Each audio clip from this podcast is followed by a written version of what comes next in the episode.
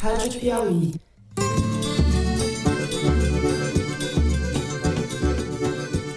Em maio de 2018, quando o primeiro episódio do Foro de Teresina foi ao ar, Michel Temer era presidente do Brasil. Bem que eu pedi, um, bem que eu pedi uma pastilha. O Rio de Janeiro estava sob intervenção militar. O Rio de Janeiro ele é um, um laboratório para o Brasil. Lula estava preso. Não adianta tentar acabar com as minhas ideias. E Jair Bolsonaro era um candidato improvável que liderava a corrida presidencial. Conhecereis a verdade e a verdade vos libertará.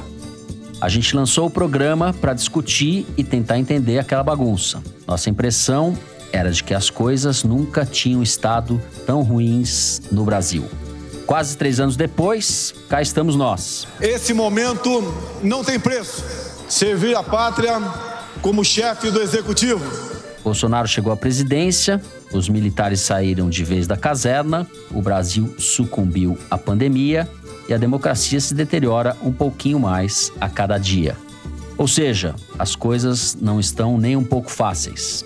Mas o mundo, até segunda ordem, ainda não vai acabar. E a gente, enquanto isso, continua fazendo o que pode para dar conta do desastre.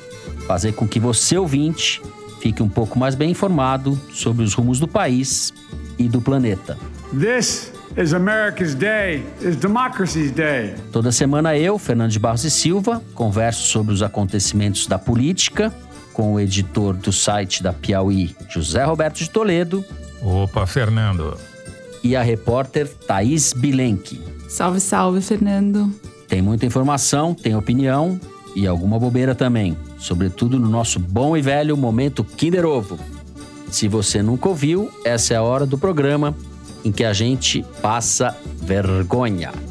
Foro de Teresina é o podcast política da revista Piauí e é publicado toda sexta-feira, às 11 da manhã, no seu tocador de preferência.